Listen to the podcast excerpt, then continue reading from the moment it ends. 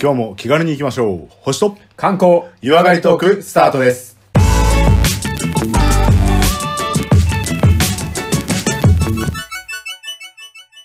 こんにちは、コマです。こんにちは、レオです。まずは番組のご案内をさせていただきます。このポッドキャストは相方のコマさんが星や星座宇宙についての話をして、私、レオが日本の観光についてご案内する番組です。また素人が話していることですので、間違いや不備がありましてもご容赦ください。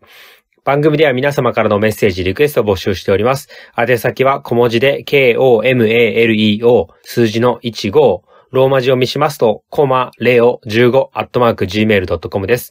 また、ツイッターやフェイスブックを行っております。ハッシュタグ、星と観光、星間などでつぶやいていただきまして、どんどんと絡んでください。えーそれでは、前半は、コマさんによります、星や星座宇宙についてのお話、はいということですけど、はい。ちなみに今回はどんなお話ですか今日は、今回は月に触りたい、触れたいと思いますね。月に触れたい。もうなんじゃあか、月のお話を触り方がおしゃれじゃないいやいや、何を言うんですタかッチザムーンってことでしょ いやじゃあ、そういう感じでいきたいと思います。月に触れたい。いい触れね。たいですね。ロマンチックですちねょっと身近な存在として月を感じてほしいなっていう感じはちょっとしますけども。了解。じゃあ、月のお話で、なんか、事前にしといた方がいい予備知識とかありますかえ、いや、全然ないですけど、毎回ね、月って今まで過去に何回かやってるんで、はいはい、やってるやそっのてる。話とちょっとかすりながらなんだけど、まあそっちを聞いてなくてもい分いかじゃなるいようか、にかぶったっいきて。ますんで、はい。うん。もうスーパーヘビーリスナーだってね、もう一回聞きたい話だと思いますから、ぜひお願いしますよ。そう俺も記憶曖昧だからあんまり覚えてないこと多いしああ、ね。それ便利な機能だよね、うんそう忘そうそう却っていうね。うん。じゃあ今回はちょっと自分でびくりする月の素敵なお話いただけるということで。はい。はい。じゃあ楽しみにしていきたいと思いますので、本番いきたいと思います。よろしくお願いします。よろしくお願いします。はい。それではここからは第85回、えー、星や星座宇宙の話ということで、コマさんよろしくお願いします。はい。ありがとうございます。じゃあ今回はですね、はい。タイトルとしましては、タイトル。アルテミスに託した日本の矢というものをちょっといきたいと思うんですけほど、ほなんかこのタイトルでピンときちゃうとかなんかありますあ、こんえーな内容かなみたいな。とはいはい。アルテミス、まあ、まず、まあ二択なんですよ、はいは間違いいなはくいはいはいはい。一個は、うん。セーラームーンでしょあれ、アルテミス関係あんのいや、アルテミスって猫いるでしょあ、あ、そっち。あ、あの、こだで、多分そっちじゃないなっていうのはなんとなくわかるから。う、み三日月の、なんだっけ、天下ごめんの向こう傷みたいなやつ。そうそうそう。 全然わかんないよ、それね。 世代が違っちゃって。もうこの辺であれだよね、昔の生活文化が、なんていうの経験違うなっていうの分かっちゃうよね。いや、まあまあまあ、また元アルテミスの話する時点で紀元前の話でしょいやいや、何言って、あ、それ俺の話 いや、違うけど。だから、あれでしょえっ、と、うん感じたのは、うん。ギリシャ神話はいはい、はい。の。話よりの月の話かなぐらいですけど、どうですかそっち行っちゃいました。あ、今回はあ、ね、違う。あの、ギリシャ神話ちょっと置いといて、置いといて。えー科学的な方というか、宇宙の話の理系トークですね理系トークの話、あ理系トーク行こう。だかう。ら、それも人気あるから、自信持って。うん。アルテミス計画のアルテミスです。はい。はい。はい、どうぞ。えーアルテミス計画について私のうろ覚えをご紹介します、はい、お願いしまなす。ん。かアメリカかなんかが月でなんかやろうとした作戦名まあ、すっげえ大雑把すぎて、もう、合ってるには合ってるんだけど、大雑把すぎて、それで正しい、正解とするかどうかはわかんないですね。いやいやもうリスナー代表としてそのぐらいの感覚で教えてくださああ、そういうことね。あ、じゃあ、えっ、と、アルテミス計画ってどういうものかいまあサクッとそこからいこ行こう。まあまあ、基本、月に人を送ろうみたいな感じなんですね。ううんうんまあ、以前から人は送ってるんですけども、うん、実は今までアポロ計画っていうのがあって人を送ってるじゃないですか。そっかアポロ計画のアルテミス計画ってそのバージョン違いかバージョン違いなんですよ。何が違うかっていうと、アポロは男の神様で、はいアルテミスは女の神様です。だから今回は最優先されるのはおう女性を月に届けようっていう意味でそアうルなテんミだス計画なんですね。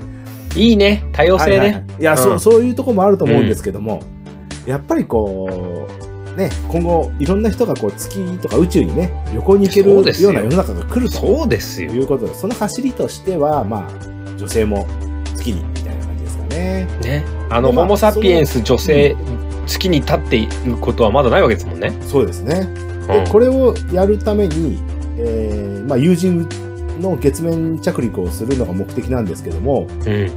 あの、行って帰ってきてというよりは、うん。えー月の軌道上に宇宙ステーションを作るっていう計画があったりするんですよね。はいはいはいはい。はい回り続けている居住スペースね。そうそうそうそう。で、そこに一回、まあ、えーまあ、着陸というよりもその宇宙ステーションに寄って、うでその宇宙ステーションからのアプローチをしていこうとんうんいうふうにしようというぐらいな感じですね。月がお庭みたいな感じね。そうそう。そうすると、今度何ができるかと言いますと、その月の周りを循環している宇宙ステーションからうん。火星に向かうことができるっていうのが、うんアルティミス計画の次の段階。だから、アメリカさんは、えーアメリカ、アメリカの NASA に関しては、その月からさらに先の月、えっ、と、火星を、えー標的にして動いてるっていう、まあ、その第一段階としなて、るこほどのアルティメス計画があるんですよっていう話ですね。はい。というわけで、ちょっとね、月のお話をおさらいしたいなと思うんですけども、うん。あのーまあ、月は前々からやってるんですけども、この月って、なぜ、あのーアルティミス計画でまず標的にしたかっていうと、うんものすごい地球に対して影響力が強いっていうところがやっぱありますね。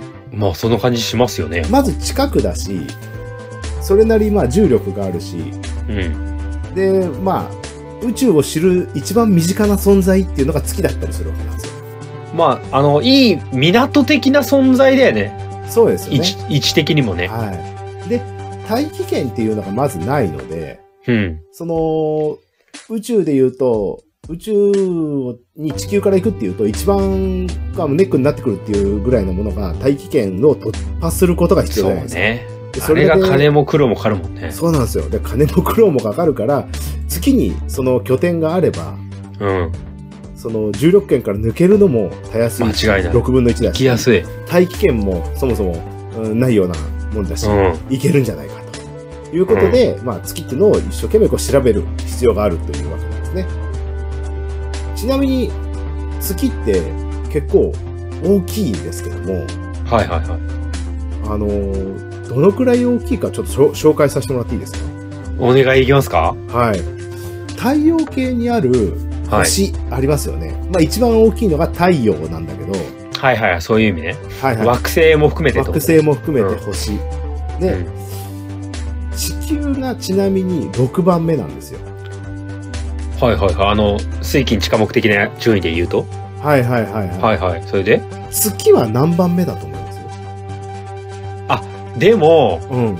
なんかめっちゃちっちゃい、なんか冥王星だかなんだかとかっていうやつよりはでかいんじゃねえっていう気もする。素晴らしい。まさにその通りで、はい。この、まあ、冥王星っていうのはもともと惑星、太陽系の惑星と言われてたんだけども、今、うん準惑星ってちょっと降格してしまったんですよね。うん。この惑星よりも、実は月の方が大きいんですよ。うん、うん、で、えー、木星の周りにガリレオ衛星っていうのはちょっとあるんですよね。うん。はいはいはい。これ、ゼウスの、ね、はいはいはい。お嫁さんの名前がついてあるの、。老いたの人たちでしょそうそう、大きな人たち の名前がついてるんだけど、うんうそういう星よりも小さいんだけども、太陽系の中では14番目の大きさなんですよ。うん。もう、だから相当立派な、こう、そうそうそ惑うそう。星の周りの衛星ってことだよね。そう。で、何に注目するかと言いますと、惑星、地球に、地球に付属してる衛星なんですよ。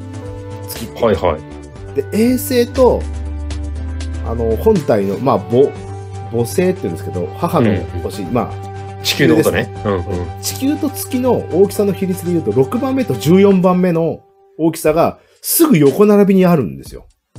まあ、宇宙規模で言えば相当近いとこ近に、い距離に結構でかいの繋がってんなって話でしょはいはい。それで、いろいろこう、重力圏のバランスを、ねはいはいこはう調和が取れてるような存在なんですけども、まあ、い。こそうのだね。話に関しては、あの、以前、星間のね、18回とか、おお、4年前ぐらい。これもう、あの、あれですよ、月を制して水を制すの。あれは面白かったよ。ほんと皆さん聞いた方がいいよ。そ18の回のその月後をの制して水を制す。 19回の話とかね、うん。うん、あと36回、57回ってやってますね。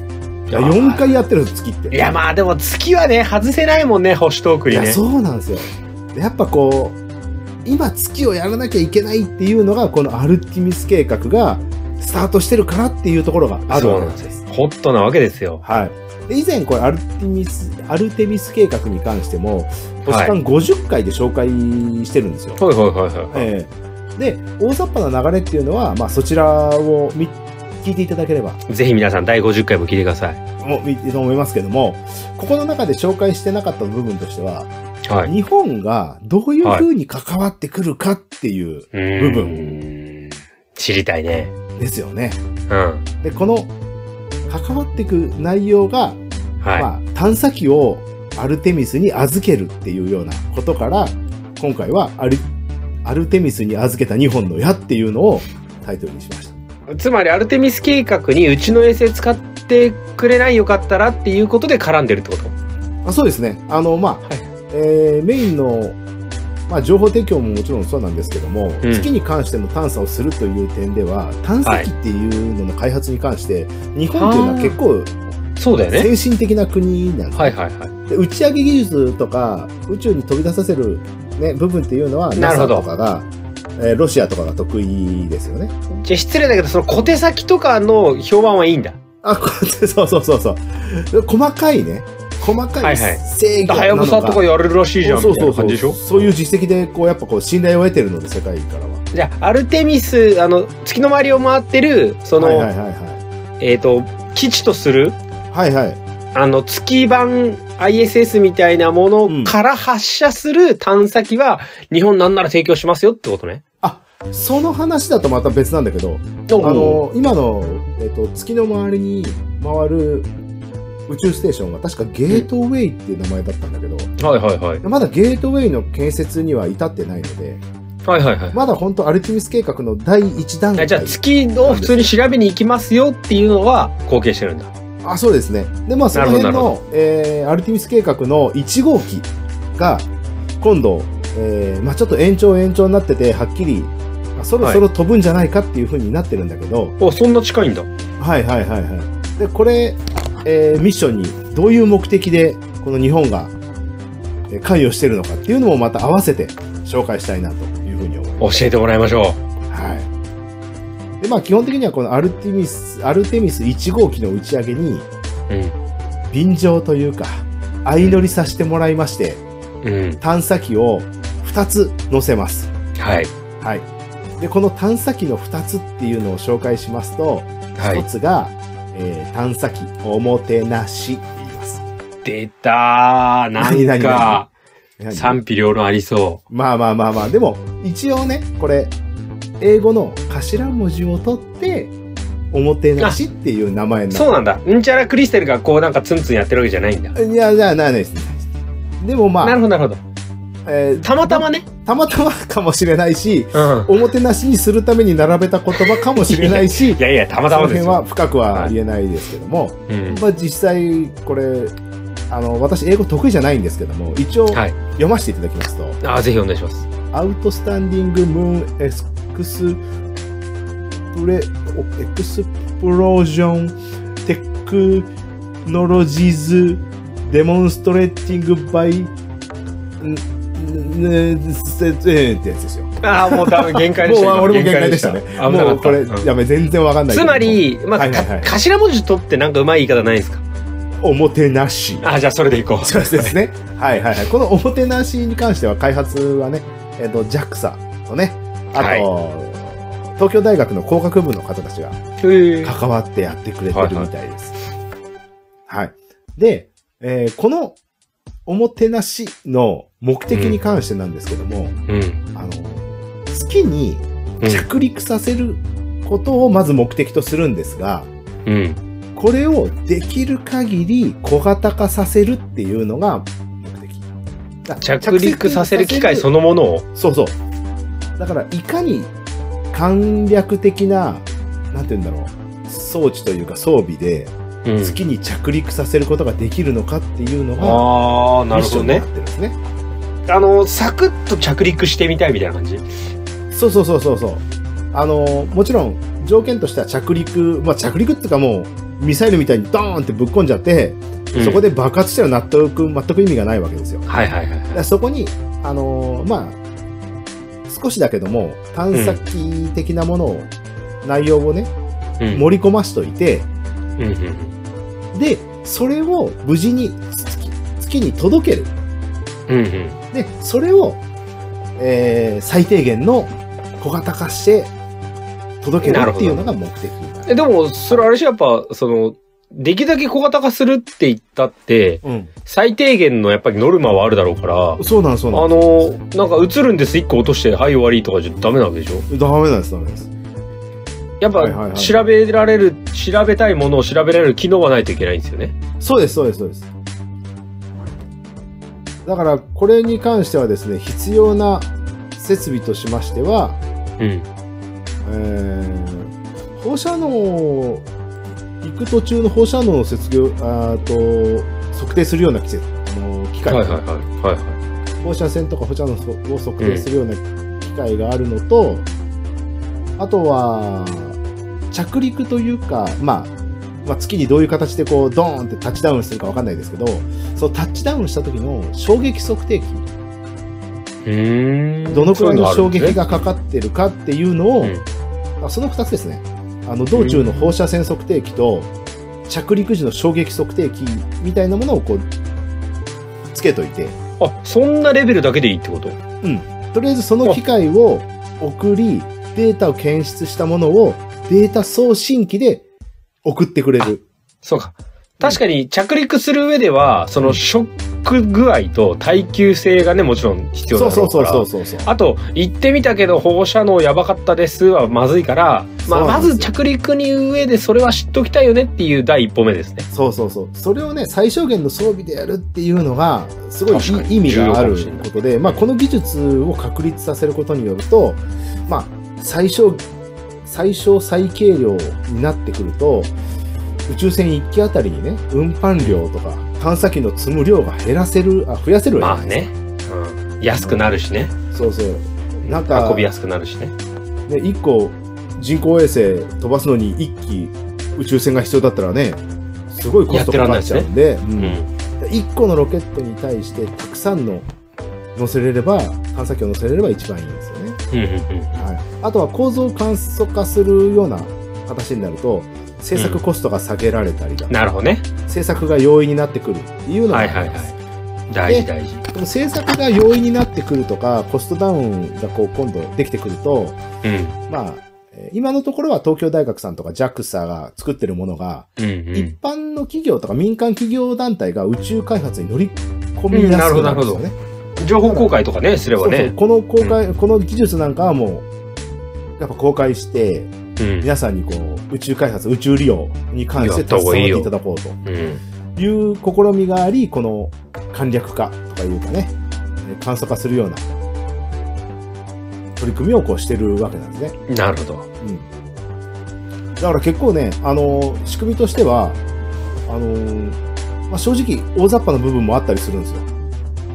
大雑把狙ってでしょね、狙って狙って、うんうんだから最小限壊れない程度の衝撃でやっぱぶつけるぐらいな、うんうんうんそのぐらいになってて、あのー基本的に逆噴射するようなエンジンも最小のものをつけうん。てるし、でその後は、えー減速するときにはできるだけ重さが少ない方がいいのでうんうん。一番初め持ってくときは13キロだけど最終的に直陸直前の時にはパーツ切り離して軽量化させてはいはいはい。 5キロぐらいにした状態で減速かけていくっていうような感じになる。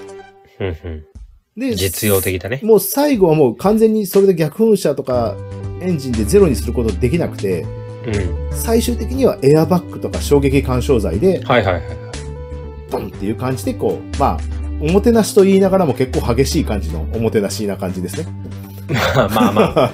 手厚いじゃない よね。だから、そう走るのが目的なら軽自動車でも原付でもういいよね、みたいな感じで。あそうそうそう。うん。それでまあ最終的には時速100キロぐらいで月にそうそうドンっそてう。ぶつ走れるからよくね、みたいな。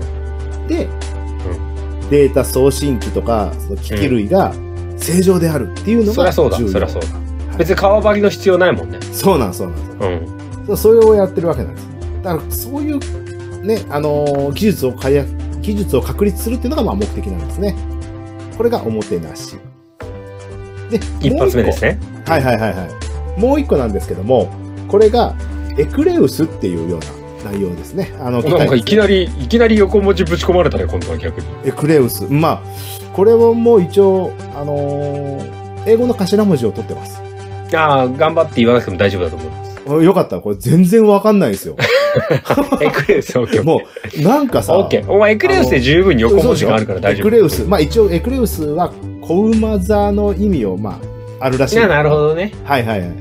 これで、もう、あの、JAXA さんと東京大学さんが、工学部さんが作ってらっしゃると。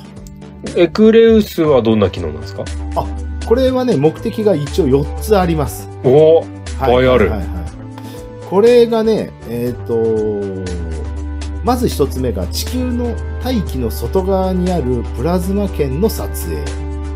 これ、もう初めて私もしも知らなかったんですけど、地球って大気圏があって、すぐ宇宙かなと思ったら、その外側にプラズマ圏っていう、でまたエリアがちょっと層があるみたいですね。プラズマですって言ってまあ、、そうですね。 UFO はいませんみたいな。それは、あの、月刊ムーあたりで出てくるやつでしょうん そうそう。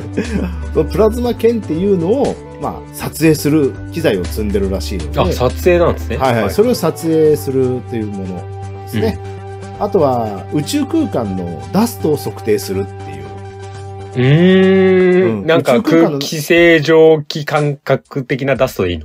うん。あの、デブリとはまたさらに違うと思うんもでうすチリレベよ。もルのっと話。ちり、もっと小さいものはいはいはいはい。のやつを測定する機材が積んであるらしいんですけど、おお。この測定機材結構アナログで俺好きなんだけど、うん。あの、エクレウスの周りに、うあん。の断熱材が、まあ、あ置いてあるんですねうんうん、まあ、機器の温度を維持するための断熱材、でその断熱材のフィルムというかあの断熱材の間に圧力検知フィルムを装備してるらしいんですよはその何かプシッて当たった時にその圧力検出で、い。は大い。体このぐらいの痛さみたいなやつをあ測定す るー超敏感肌にしてそうる。そうそうそうはいはいこの辺が俺大好きなんだけどだからその結構なんかザラザラした感じでしたわ、み たいな。そうそうそう。で探査機にぶつかったダスト量を測定したり、その、まあ、それでもすごい技術なんでしょょうけどね。そうそうそうそはいはい。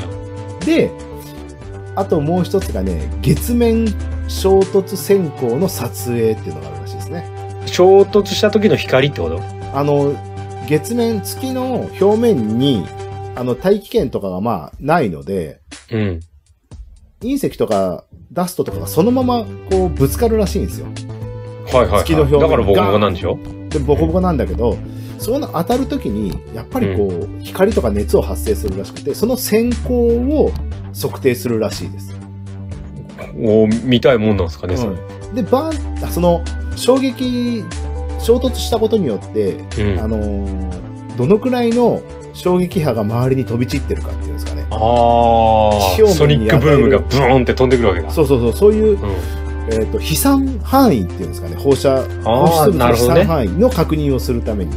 確かにそれがやばかったら、基地立ててぶっ飛ばされて終わりだもんね。うんそうなんですよ、そうなんですうよん、。はいはい。あとはね、あのー推進機。このエクレウスっていうのが結構画期的な推進機。普通推進機っていうか、進むための機械なんだけど、これうんうんう、んパッと想像するのがさ、やっぱこう、燃料を燃やしての、ね、爆風というか、まあ、ねそういうえ。イ基メ本ージ的にがあるはんですよ何かをこう、プシューッと出さない限りはさ、はいはいはいはい。ああの、イカロスの方みたいなのうんの希望で進むしかないよね、あとはね。あー、よく覚えてるね。 あのソーラーセイルとかですよね。話大うんあれかっこいいよね、ソーラーセイルね。まあその後レーザー推進とかなんだか出てきて、ええと思っまてあでも普通やっぱロケット的なものをイメージしますよし。ますよね。うんで、このエンジンね、名前がね、あの、アクエリアスって言うんだけど、あれうん、まあまあ、某、うん。あまあいメーい。カーの別に俺、はいはいはい別に朝日だかコアラに勤めてないから大丈夫。これい、燃料はね、1.2キロの水だそうです。え、真水み水をは気化させて噴射するらしいです。い。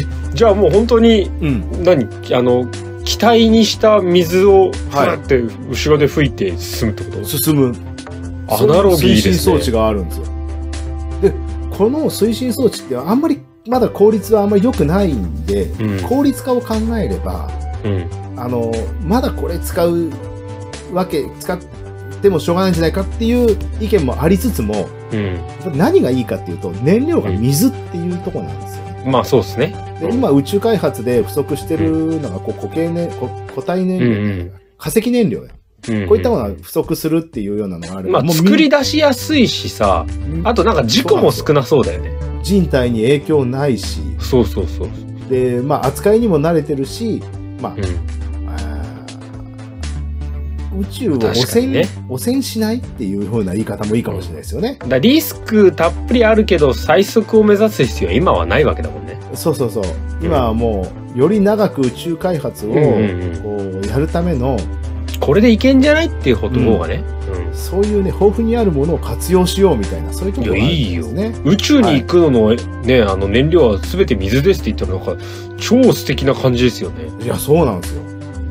だからこういう、えー、目的があって行くんですけども、こうれん場所がね、ちょっと暑いんですけども、え、月の場所、裏裏側を探査に行きます。側って、ダークサイドムーンじゃないですか。わかそうなんですよ。ダークサイドムーンってことはどういうことだかわかりますよね。りますよ。